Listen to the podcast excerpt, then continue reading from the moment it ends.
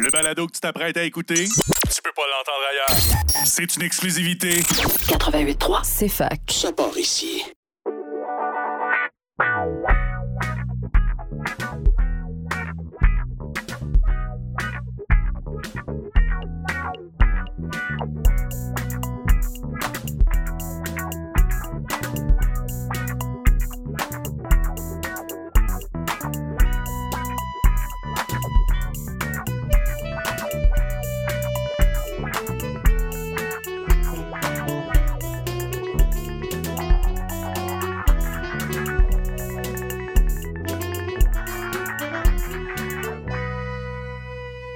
Bonsoir et bienvenue à ce 28e épisode de La Tête à Papineau, le podcast Bistro Brain.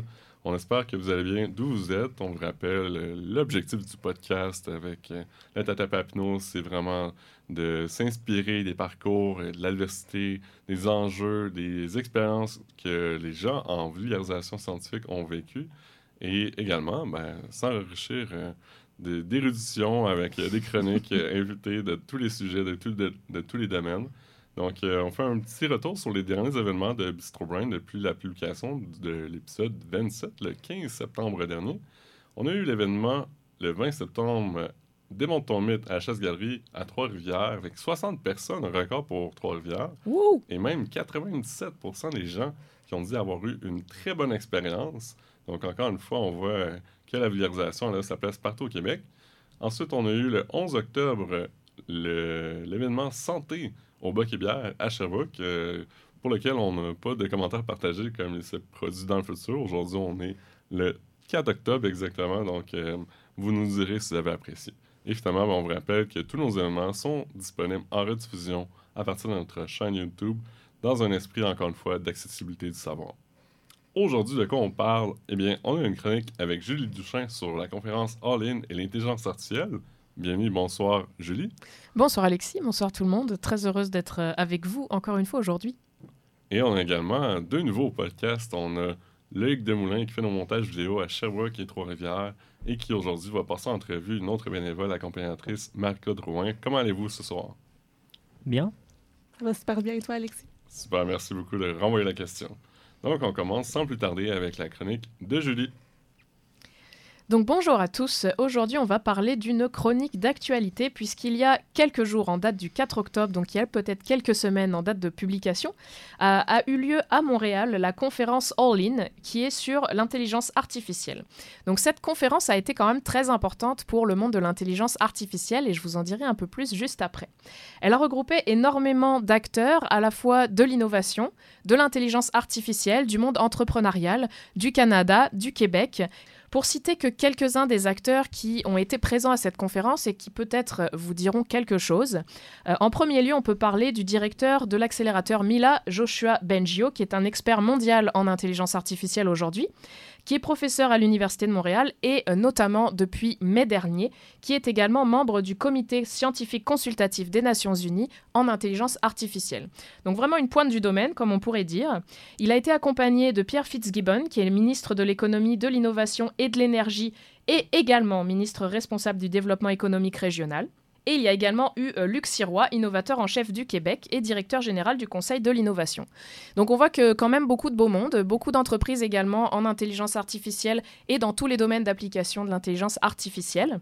Et cette conférence avait vraiment pour but d'essayer de démystifier l'utilisation de l'intelligence artificielle générative. Je vais vous expliquer ce que c'est dans quelques instants. Et euh, les potentielles dérives et potentielles réglementations qui peuvent être mises en place pour une bonne utilisation de l'intelligence artificielle. Euh, Peut-être une première question. Euh, Qu'est-ce que vous connaissez comme type d'intelligence artificielle pour les personnes qui sont avec moi en studio? Je viens de dire générative, est-ce que vous en connaissez d'autres? Générative. c'est ça, hein? ChatGPT. Ouais, ChatGPT, c'est un bon exemple d'IA générative, effectivement. Mariki, est-ce que tu as une idée? T'as le droit de dire non. hein. Non, pas spécifiquement. Parfait. Il n'y avait pas aussi le deep learning ou l'apprentissage profond pour euh, nos néophytes euh, de l'anglais? Oui, tout à fait. Le deep learning, ça, c'est pas un type d'intelligence artificielle, c'est plus une façon, une technique de créer l'intelligence artificielle et une façon de lui faire apprendre de nouvelles choses. Mais finalement, si on essaie de catégoriser, peut-être de simplifier, parce que le deep learning, c'est déjà assez, euh, assez solide comme, euh, comme concept. On peut classifier l'intelligence artificielle en trois grands concepts. On va avoir en premier lieu l'IA faible, donc l'intelligence artificielle faible. Ça, c'est vraiment plus lié à l'automatisation. Donc l'IA faible, c'est ce qui va permettre d'automatiser une tâche très répétitive. Par exemple, tous les vendredis matins, vous devez envoyer un courriel à votre mère pour lui faire savoir comment s'est passée votre semaine. Et eh ben, ça va euh, peut-être générer le courriel et vous aurez plus qu'à taper les détails et l'envoyer tout seul à l'heure et à la date prévue toutes les semaines, quoi qu'il arrive. Le contexte, l'intelligence artificielle le voit vraiment pas. Après, on va voir une deuxième intelligence artificielle qui est l'intelligence artificielle générative. Donc très bon exemple Loïc avec ChatGPT. En fait, l'intelligence artificielle générative, elle génère un signal de sortie qui va vraiment dépendre de son contexte. Donc c'est entraîné euh, sur un jeu de données qui va lui permettre de reconnaître certaines choses et certains contextes finalement. Et elle va ensuite se servir des données générées pour vous former une réponse ou une solution qui va se baser vraiment sur le contexte que vous lui avez proposé. Donc pour ChatGPT, bah, ça permet d'avoir une conversation. Si vous lui dites euh, euh, qu'est-ce qui s'est passé tel jour, bah, elle va vous donner une réponse de si vous lui dites qu'est-ce qui s'est passé telle année. Donc elle a pris en compte que c'était un jour ou une année. Donc le contexte est vraiment important dans ce genre d'IA. Et aujourd'hui, c'est pas mal ce qui est utilisé, je vais dire, dans beaucoup de, euh, beaucoup de projets innovants au niveau de l'intelligence artificielle où on essaie vraiment de prendre en compte le contexte. Euh, par exemple, dans la détection de certains types de tumeurs sur des images d'IRM, c'est euh, une, IA générative. Ensuite, on va voir un dernier type d'IA qui n'est pas encore au point, et qui s'appelle l'IA forte. Donc ça, en fait, c'est vraiment ce qui va se, rappeler, se rapprocher pardon, le plus de l'intelligence artificielle. Et sa définition, en fait, l'IA forte, c'est que son fonctionnement doit être indiscernable de l'humain. Donc comme vous comprenez, euh, on parle un peu des différents types d'intelligence artificielle et des différents types d'intelligence tout court qu'il peut y avoir chez l'humain. On est encore très loin de reproduire euh, ces différents types d'intelligence dans un ordinateur. Donc c'est peut-être ce qui se passera dans le futur et quelque chose qui peut faire un peu peur, mais qui est aussi une caractéristique de l'intelligence artificielle forte, c'est que ce serait le genre d'intelligence artificielle qui comprendrait très rapidement qu'il n'y a que les humains qui peuvent la débrancher. Donc là, on passe quand même dans un domaine un peu de la science-fiction, et je vous rassure, c'est encore de la science-fiction. Peut-être une présentation à notre événement science-fiction, comment les IA peuvent euh, éviter de se débrancher. Exactement, ça, ça pourrait être très intéressant. Je ne sais pas si je rigolerais, mais ça pourrait être vraiment intéressant. Euh, et donc cette conférence, en fait, elle a, elle a eu lieu cette année. Alors pour donner un peu de contexte, ChatGPT est sorti il y a maintenant à peu près un an, un petit peu moins d'un an qu'il a été rendu public. Alors je sais pas vous, mais déjà est-ce que ça vous donne des réactions particulières de, de vous rappeler que ChatGPT ça fait seulement un an?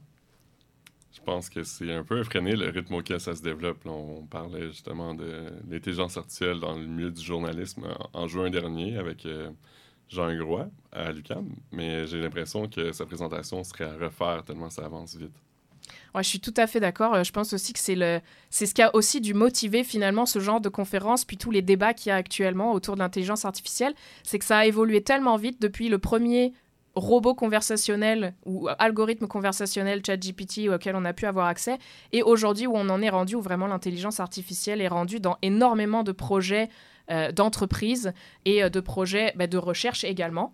Euh, donc on voit que ça s'intègre quand même de plus en plus dans nos vies à la fois personnelles et professionnelles. Et un gros sujet de discussion justement, c'est la réglementation de cette intelligence artificielle et comment éviter qu'elle soit mal utilisée ou qu'elle mène à des dérives négatives.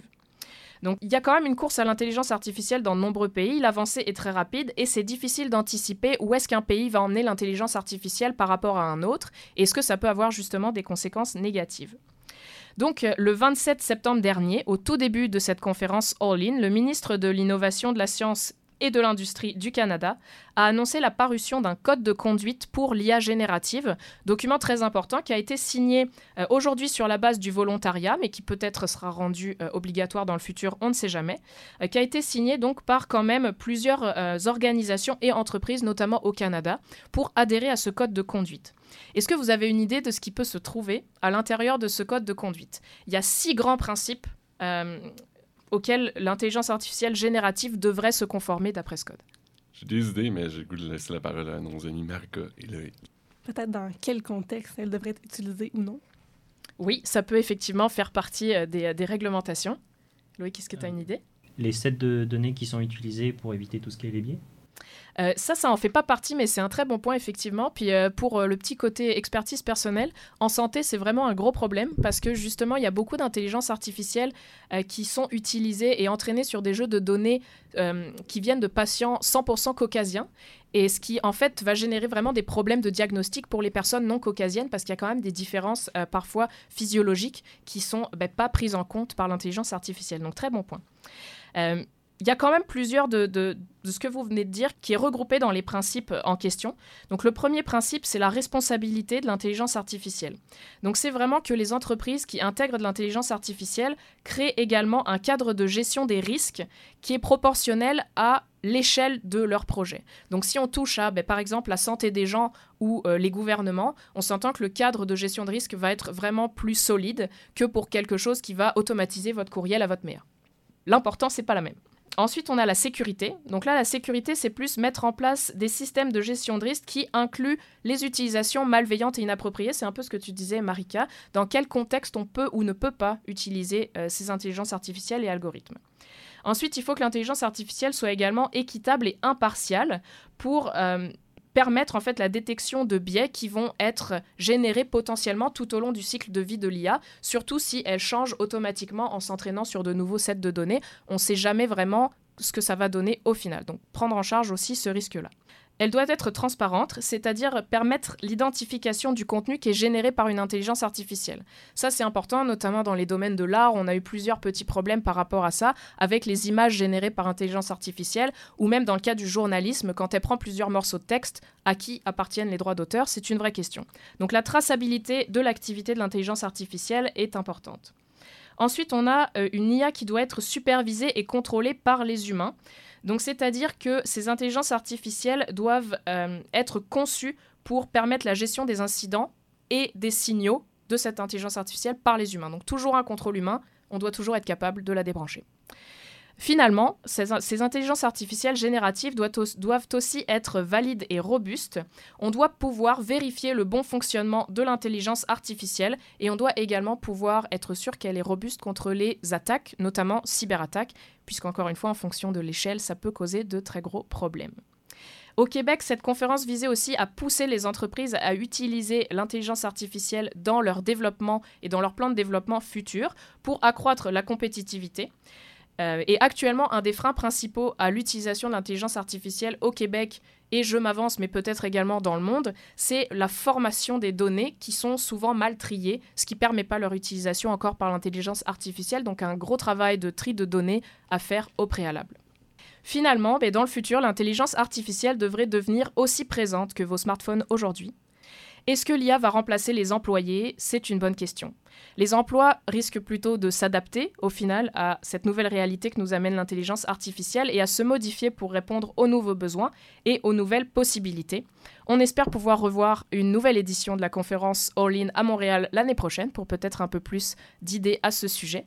Et si euh, l'histoire des remplacements des employés vous intéresse, je vous invite à regarder le lien vidéo qui est en description. Un grand merci, Julie, pour une chronique encore une fois fascinante sur l'intelligence artificielle. Euh, je sais pas si on avait des questions. euh, c'est vraiment un domaine vaste. J'ai plus une question euh, autour de tout ce qui est impact écologique, parce que ça a été montré que euh, écologiquement c'est un désastre. Il me semble que ça consomme, alors j'ai- plus les chiffres en tête, mais ça consomme énormément pour tout ce qui est serveur. Est-ce que ça a été discuté au niveau de la conférence ou ça a été mis de côté?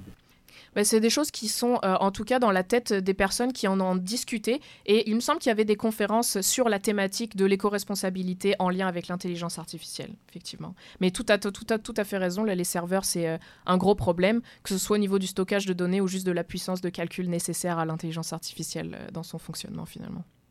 Marc, une question peut-être? Oui, peut-être une question au niveau, je sais que, par exemple, dans l'analyse d'image, on doit parfois entraîner un modèle pour qu'il reconnaisse euh, quelque chose bien et non seulement euh, inférer une donnée euh, mal interprétée. Est-ce que ça a été discuté et c'est quoi les, enjeux ou est-ce que l'humain va beaucoup être impliqué au début pour dans la validation ou non? Ben justement, ouais, dans les, jeux de données d'entraînement, ce qui est fait actuellement, c'est qu'il faut quand même qu'il y ait, euh, pour les premiers jeux de données, un humain qui dise ça, c'est telle chose, ça, ça l'est. Ou alors, si c'est pas euh, annoté, il faut qu'il y ait un humain qui dise à l'intelligence artificielle là, tu m'as identifié ça comme un chat, mais c'est pas vrai. Il faut qu'on lui dise oui ou non. En fait, c'est ben, moi j'associe ça un petit peu à un jeune enfant où tu dois un peu lui donner ses directions principales, lui dire ça t'as le droit, ça t'as pas le droit. C'est un peu le même principe. Ben, merci encore une fois, euh, Julie, pour cette euh, belle chronique. On va euh, aller s'intéresser davantage au sujet avec les liens que tu nous fournis dans la description de l'épisode. Là-dessus, on se revoit après une courte pause.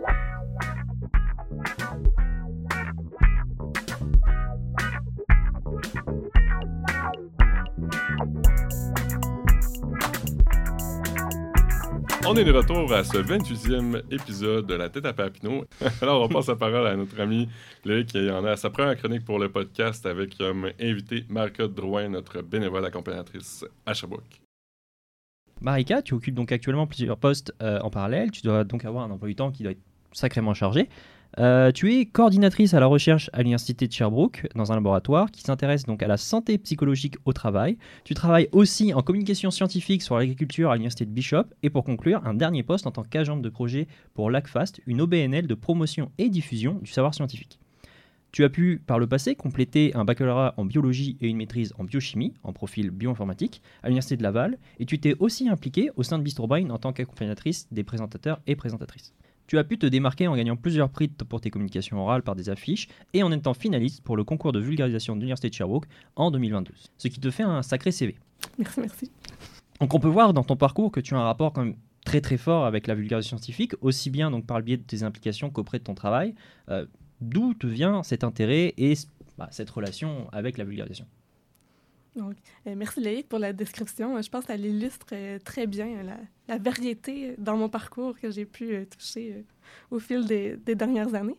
Euh, mon intérêt pour la vulgarisation, ça vient, je pense, du baccalauréat, où est-ce que j'avais participé à un événement qui s'appelle Les filles et les sciences, où est-ce qu'il y a des jeunes filles du secondaire qui sont intéressées par une carrière en sciences, à venir faire des ateliers, à parler avec des gens aux études graduées pour vraiment avoir une meilleure idée de concrètement qu'est-ce que ça fait un scientifique dans la vie. Euh, chose que je n'avais pas eu la chance de faire quand j'étais jeune. Donc, je trouvais ça super intéressant de partager euh, ma passion et mon savoir à ce niveau-là. Donc, tout, euh, tout part de là. Par la suite, j'ai fait aussi un stage en initiation à la recherche dans un laboratoire. Puis la présentation finale adressée aux autres étudiants de biologie, j'ai réalisé que c'était la cerise sur le gâteau, partager aux autres ce que j'avais fait, donc cette présentation-là. Et finalement, un autre intérêt que j'ai pour la vulgarisation, euh, c'est que étant une fille qui vient de région, euh, je trouve que la, vulgarisation scientifique, c'est quelque chose qui, par tout ça de médias, le format texte, le format audio, c'est quelque chose qui rejoint partout. On n'est pas obligé d'être en plein centre-ville pour y avoir accès. Donc, c'est quelque chose que j'essaie d'intégrer euh, de plus en plus dans mes implications aussi. Merci beaucoup pour, euh, pour ta réponse. On voit donc que tu as affaire à, des rôles, à différents rôles de communicatrice scientifique. Dans, le cadre de ton travail, est-ce qu'on vient à te transmettre donc des dossiers? On te dit, tiens, prends ce sujet, vulgarise-le, diffuse-le Ou est-ce que c'est plus, tu viens préparer des communiqués de presse sur des sujets spécifiques? Oui, c'est une bonne question. Dans mes emplois passés de professionnel de recherche, mon emploi était vraiment centré sur aider la chercheur et les étudiants à réaliser la recherche. Mais j'étais également la personne ressource. Par exemple, il y avait la journée euh, Explo où j'agissais en tant que mentor pour accueillir les étudiants à venir visiter différents laboratoires de recherche. C'était vraiment une expérience enrichissante parce que j'avais le droit à des clés de l'université que j'aurais jamais eu accès sinon que par Wow. cette expérience. C'est toujours un plus s'impliquer dans ce genre d'événement, je vous le conseille.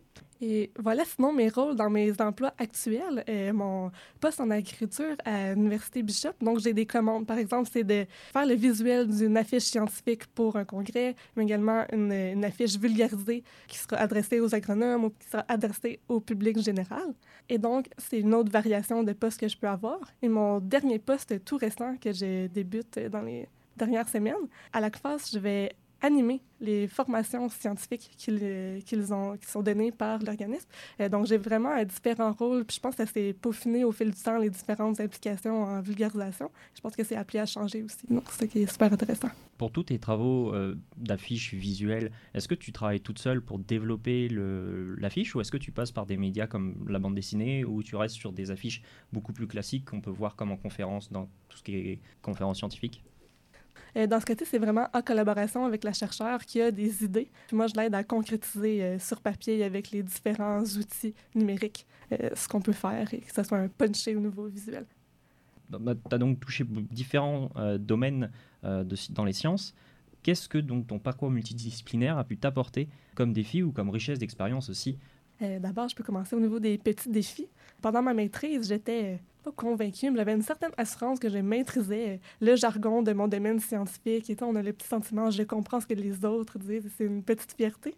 En changeant de domaine, euh, je suis tombée en écologie animale. Je fais oh, la terminologie n'est pas beaucoup réutilisée dans ce domaine. Toutes les connaissances euh, globales, la, méthode scientifique reste. C'est ça, le jargon varie beaucoup en discipline, les méthodes statistiques, etc. Donc, c'est un, défi intéressant de changer de domaine à ce moment-là, d'avoir la confiance de quelqu'un qui varie euh, dans l'éventail du spectre de la biologie. Donc, j'ai eu cette chance-là de changer de domaine. Euh, pour ce qui est des avantages et de, de la beauté, ce que ça l'amène, un parcours multi- multidisciplinaire, euh, c'est de voir les connexions entre euh, les différents domaines, donc toutes les compétences que tu peux réutiliser. Et ce que j'ai eu comme euh, regard qui était valorisé, c'est d'avoir un regard nouveau, extérieur. C'était bien vu, contrairement à ce que j'aurais pu penser, où est-ce qu'on veut parfois se former en tant qu'expert dans un domaine, mais vraiment, ça l'amène un, un regard complémentaire et ça peut vraiment bonifier un sujet de recherche. Euh, J'ai aussi vu beaucoup de projets de recherche en co-direction avec un étudiant dans des domaines euh, vraiment différents, puis ça l'amène des projets super intéressants et riches. Je pense que la recherche s'en va beaucoup dans cette direction-là, avec les demandes de, subventions qui valorisent euh, le côté multidisciplinaire. Ça fait plaisir de faire partie de, cet enjeu.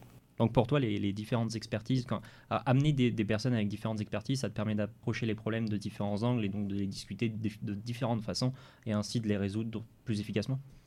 Exactement. Des nouvelles perspectives de recherche aussi. Pour tous les, audit- les auditeurs qui nous écoutent et qui posséderaient des intérêts similaires en vulgarisation et qui souhaitent s'ouvrir à des postes similaires aux tiens, qu'est-ce que tu leur conseillerais? Ce que je leur conseillerais, euh, d'abord, c'est de dire oui à tout type d'expérience bénévole qui est offert à eux.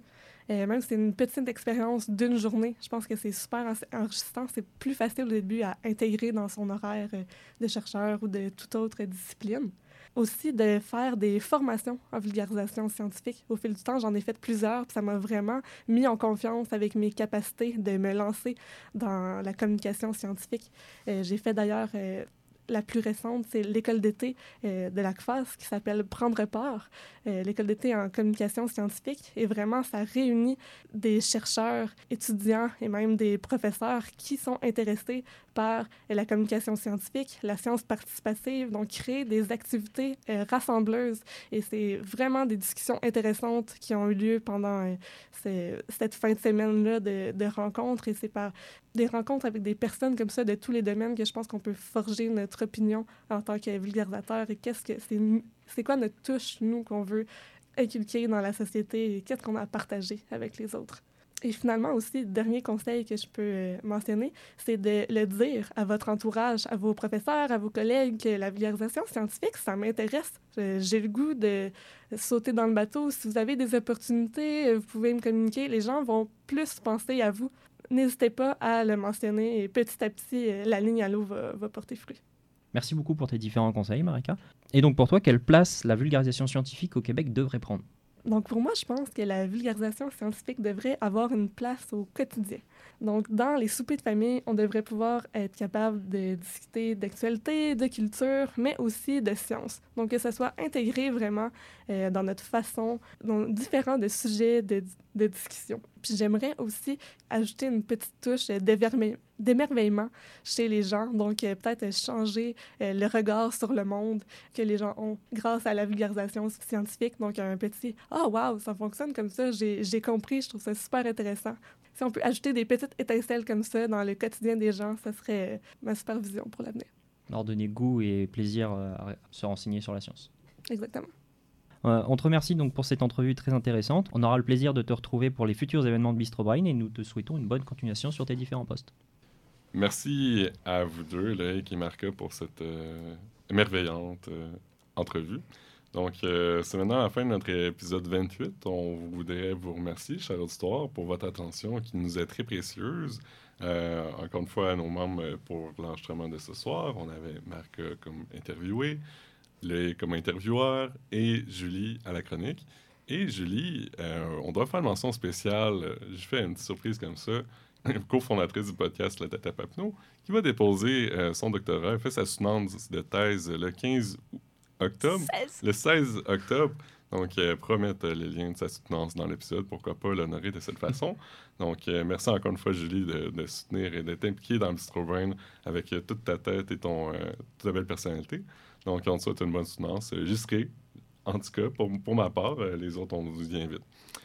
Et pour la suite, ben, on vous invite aux prochains événements de Bistro Brain. Euh, D'ici le prochain épisode qui sera publié le 10 novembre, on va avoir un seul événement qui va être le 27 octobre, notre événement de lancement à Montréal, Démonte ton mythe, en collaboration avec LACPAS, dans le cadre des Journées de la relève de la recherche, dont on a parlé aujourd'hui durant l'entrevue. Et finalement, on sera aussi au kiosque euh, durant la journée pour euh, faire la promotion de nos activités. On vous invite à venir nous jaser un peu. Sinon, ben, on vous invite encore une fois à partager la bonne nouvelle du podcast à votre entourage et à vos amis. Et on vous souhaite une très bonne séance.